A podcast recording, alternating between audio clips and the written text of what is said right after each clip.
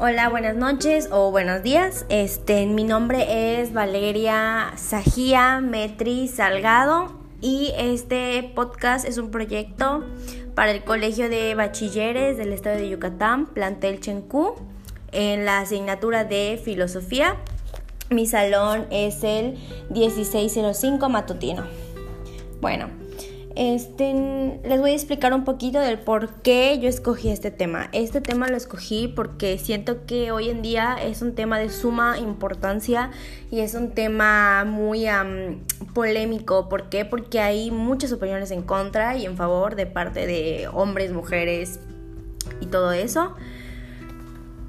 En lo personal, siento que sí es un tema de suma importancia. ¿Por qué? Porque es un tema de educación. para Em, para hombres hacia mujeres y mujeres hacia mujeres. Y para que cada mujer entienda lo que no debe tolerar, sus derechos como tal. Y es muy importante también saber la historia del por qué este, las mujeres luchábamos por lo que luchábamos y por qué tenemos lo que hoy tenemos, pues vaya, hoy en día, ¿no? Que vendrían siendo pues nuestros derechos, los que desde un principio debieron, debieron de haber sido otorgados como se le otorgaron a los hombres. Entonces, comenzamos con lo que vendría siendo el feminismo, como tal, la definición del feminismo. Bueno, la palabra feminismo puede ser entendida de dos formas. Por un lado, como un principio de igualdad de derechos entre hombres y mujeres por el otro lado, como un conjunto de movimientos beligerantes cuyo propósito es lograr la real igualdad de derechos civiles, políticos, económicos, culturales, sexuales y sociales entre hombres y mujeres, mediante qué? Mediante acciones y reflexiones. Ok, ahora, como movimiento, el feminismo ha sido ganado espacios a sangre, fuego, desde, el, desde los siglos pasados. ¿Ok? Entonces, el ambiente intelectual de la ilustración, que llamaba a imponer la razón como método y el liberalismo como principio, le dio aliento a muchísimas mujeres para reclamar sus derechos. Bueno, con este contexto, la Revolución Francesa del 89 hizo lo posible la Declaración de los Derechos Universales del Hombre. Pero, obviamente, esos derechos no eran tan universales, pues excluían a las mujeres aunque ciertamente se ha avanzado muchísimo desde ese entonces. Actualmente existen muchísimos tipos de feminismo. Esto se debe a que a pesar de todos los logros obtenidos, la discriminación y la violencia hacia la mujer sigue muy presente, algunas veces bajo formas enmascaradas de dominación, tanto en sociedades conservadoras como liberales. Ahora, em, ya que tenemos una vista de lo que es el feminismo, voy a hablar sobre las características de este.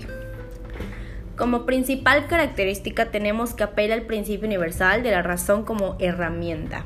A lo que yo quiero decir con esto es que en ilustración o iluminismo la razón fue enarbolada como herramienta común a todos los seres humanos.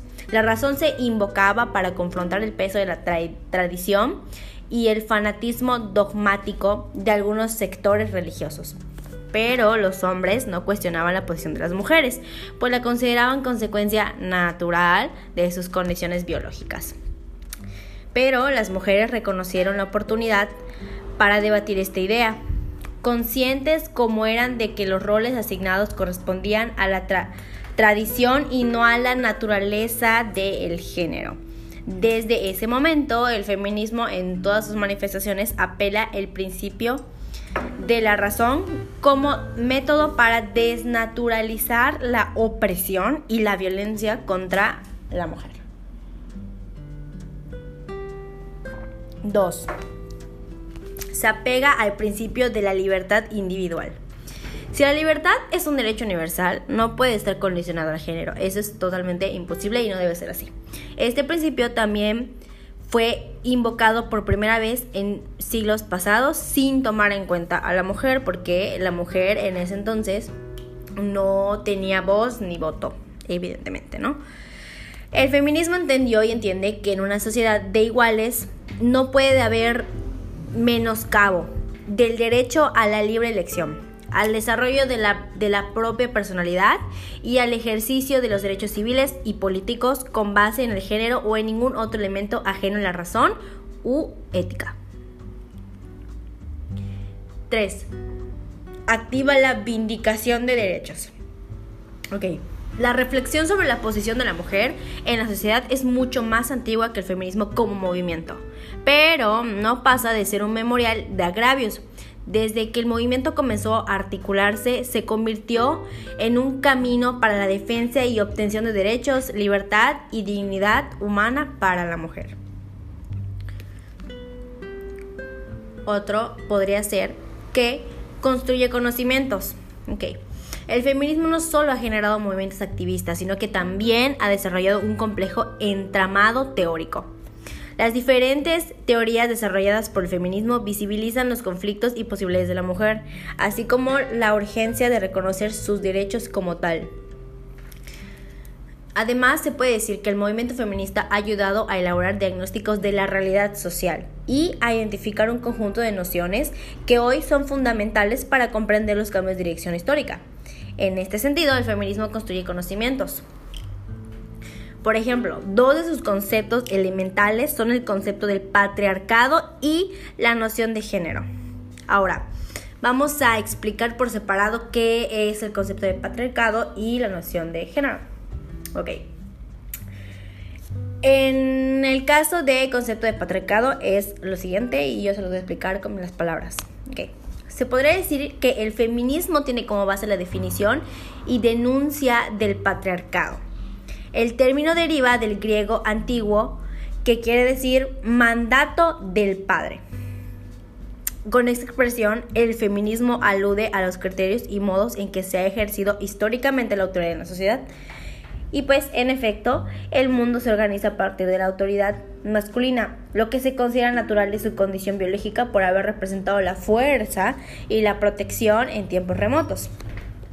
Es decir, como en el orden de la familia, donde el padre representa la cabecilla, se transforma en una imagen del mundo social. Del dominio del patriarcado deriva la desnaturalización de una serie de factores creados de opresión, y pobreza entre las mujeres, como son los siguientes, que podrían ser sueldos más bajos por el mismo trabajo, reserva de los mejores empleos a los hombres, entrega de empleos poco motivadores o sin remuneración a la mujer, uso de los símbolos de sexualidad, naturalización de la violencia de género, naturalización del lenguaje de lo masculino como medida de, del humano y con esto nos referimos al uso de la palabra hombre como para referirse a la humanidad en general. ¿Ok? Ahora les voy a explicar noción de género. Bien, las teorías feministas han ayudado a la comprensión de uno de los fenómenos más complejos de la experiencia humana. Al cuestionar los roles de género, esto, la distribución de tareas según el orden biológico, el feminismo ha abierto la reflexión sobre la propia noción de género. Así ha sido muy posible comprender que la noción de género es una construcción cultural y no es natural. Es decir, no hay una razón biológica que justifique que los hombres no realicen tareas domésticas o que las mujeres no deban ir a la escuela. La razón de esto es histórica y cultural, no biológica o natural. Sin embargo, se entiende que existan diferencias biológicas. Por lo tanto, las teorías distinguen entre el género biológicamente asignado y la noción de género socialmente construida. De este tipo de propuestas surgen los estudios de género, en los que se investiga y reflexiona sobre la diversidad sexual y la construcción de identidades. Pero también surge un ámbito de reflexión interesantísimo, que son los estudios sobre la masculinidad. Si el rol asignado históricamente a la mujer debe ser revisado, también lo debe ser la noción de masculinidad, según la cual el varón se representa como un ser sin sentimientos y supuestamente violento por naturaleza.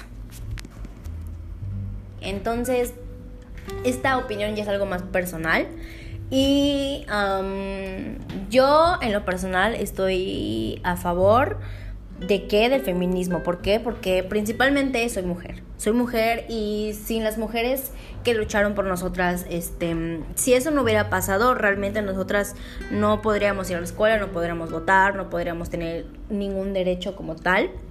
¿Por qué? Porque como ya habíamos explicado antes, este, los derechos según eran universales, pero pues no tanto. ¿Por qué? Porque minimizaban muchísimo a la mujer y la reprimían como hoy en día se quiere hacer, pero definitivamente em, es muy importante entender el porqué de las cosas, el por qué nosotras, em, nosotras exigimos esos derechos. Nosotras somos seres humanos también como los hombres. A los hombres no se les, no se les, no se les replica el por qué tienen que hacer las cosas, el por qué actúan así. No, o sea, a los hombres se les deja ser hombres, se les deja se les deja ser naturalmente violentos, se les deja ser naturalmente mujeriegos. Pero si una mujer hace lo mismo con un hombre, la tachan de mala madre, mala mujer o cualquier otro término que puedan decir dependiendo de qué acción tenga.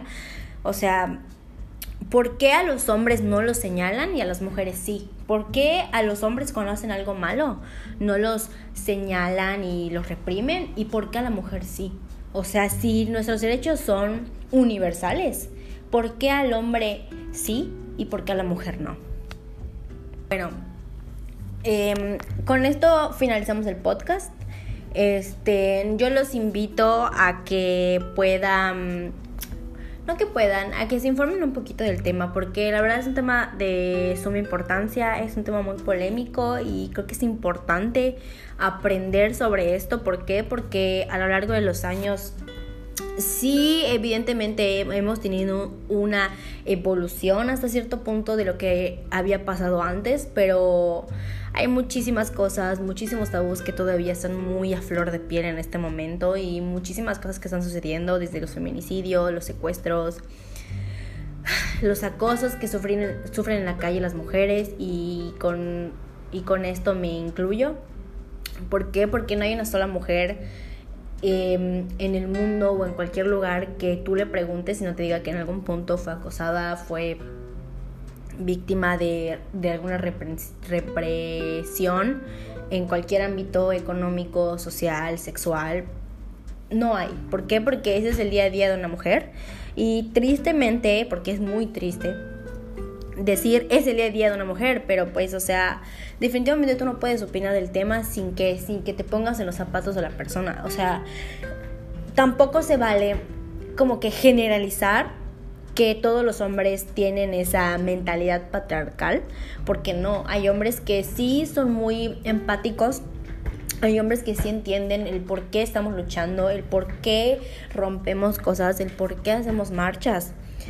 Y creo que eso vale mucho, ¿no? Porque porque es difícil, es difícil tener que salir todos los días y sentirte acosada, no poder vestirte como quieres. ¿Por qué? Porque te van a señalar, te van a ver, te van a decir es muy difícil, es muy difícil como mujer, creo que todas lo entendemos, es algo, es un sentir que compartimos todas las mujeres y por lo mismo que lo compartimos y es algo que nos pasa en el día a día a nosotras, es algo por lo que estamos luchando, es algo por lo que todavía hoy en día se lucha. Y con eso creo que una de las pruebas más, más, este, más recientes fue la, la ley Olimpia. Esa ley fue hace poquitito, no tiene más de dos años que dos, tres años que se, que se aceptó, que, que se está implementando en, en, muchísimos lugares, y en esos lugares está Yucatán, gracias a Dios. Que, que en el dado caso que tus fotos íntimas se, se divulguen o alguien las divulgue, esa persona va a tener una, una reprensión este, judicial, lo puede meter a la cárcel, va a tener alguna detención. Y pues la verdad es de suma importancia. ¿Por qué? Porque antes pasaba eso y la persona no pasaba nada, pero a la mujer que a la mujer la señalaban, le decían el por qué, o sea, ¿por qué lo hiciste? ¿Por qué lo hago? Porque te tengo confianza y porque quiero hacerlo, porque yo amo mi cuerpo y porque yo te estoy compartiendo y tengo la confianza de hacer eso contigo. Pero si tú hombre, si tú poco hombre, este te pones a querer ser el padrote con tus amigos y te pones a, enviar las fotos, a mostrar fotos y pasarlas. Tampoco se vale que tú salgas con las manos limpias, no. Gracias hoy en día a la ley Olimpia, podemos tener esa seguridad que en el dado caso que tu mujer le des la confianza de mostrar tu cuerpo a esta persona y esta persona rompa esa confianza, él tenga esa, ese, este, ese problema legal ¿Por qué? Porque así debe ser, porque muchos años no, pasó. Pero pues, gracias a Dios ya se está, este, se están dando muchas situaciones que hoy en día con las leyes se están actualizando, desde la ley Olimpia hasta los feminicidios y todo ese tipo de cosas, lo cual la verdad es un gran avance, desde los derechos que no teníamos antes, hasta las leyes, hasta muchísimas cosas que hemos logrado como mujeres, como, como mujeres fuertes, como mujeres empoderadas que somos. Y esto es meramente, o sea, esto se ha logrado meramente, ¿por qué? Porque las mujeres alzan la voz, porque las mujeres están cansadas. Estamos cansadas de que, de que nos repriman, de que nos señalen, de que nos vean, de que opinen. Estamos cansadas y creo que todos estamos de acuerdo con que con que ya no nos vamos a quedar calladas con que ya no vamos a seguir permitiendo estas cosas y si es necesario que, que gritemos, que rompamos cosas, lo vamos a hacer. ¿Por qué? Porque nuestros derechos se tienen que hacer valer y si no nos los hacen valer, nosotros vamos a hacer valer los derechos que nos pertenecen y que nunca nos han permitido. Pues bueno, este es el podcast y ojalá estén bien todos, ojalá esté bien maestra y muchas gracias por escuchar. Buenas noches o buenas tardes. Adiós.